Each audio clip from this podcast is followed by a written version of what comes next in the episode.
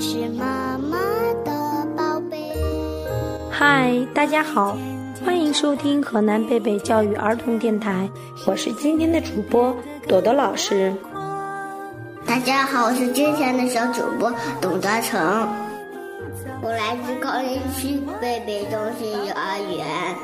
大家好，我是今天的小主播何晨舒，我来自高新区贝贝中心幼儿园中四班。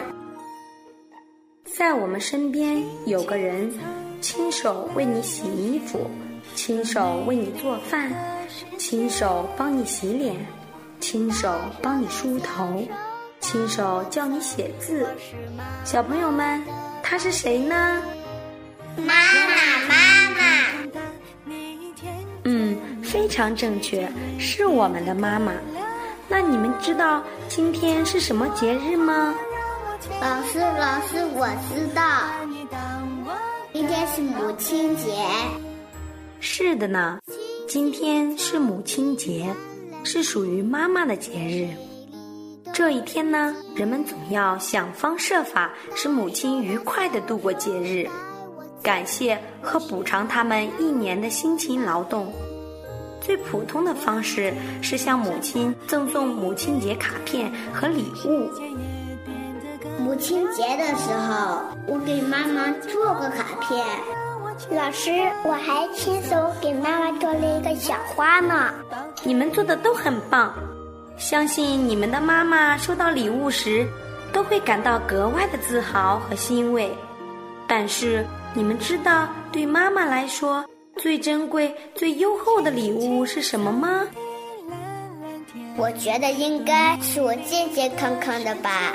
因为我一生病，妈妈就会对我说：“只要你身体好，我就满足啦。”我觉得应该是收到爸爸送的礼物吧，因为妈妈总是说：“我几百年都没有收到你爸爸送的礼物啦。”你们说的对，但我觉得母亲节当天最珍贵、最优厚的礼物。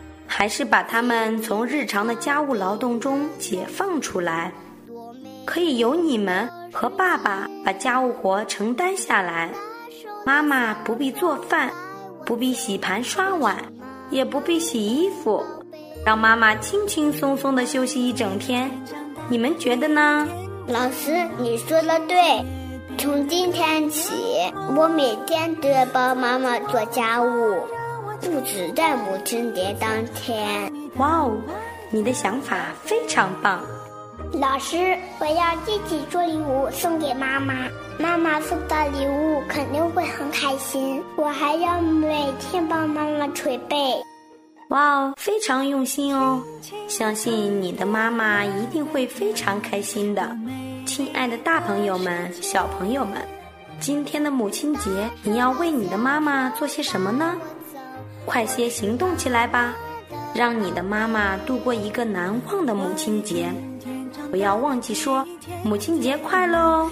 感谢您的收听，这里是河南贝贝教育儿童电台，我是今天的主播朵朵老师，我是今天的小主播董德成，我是今天的小主播何成树，我们下期见。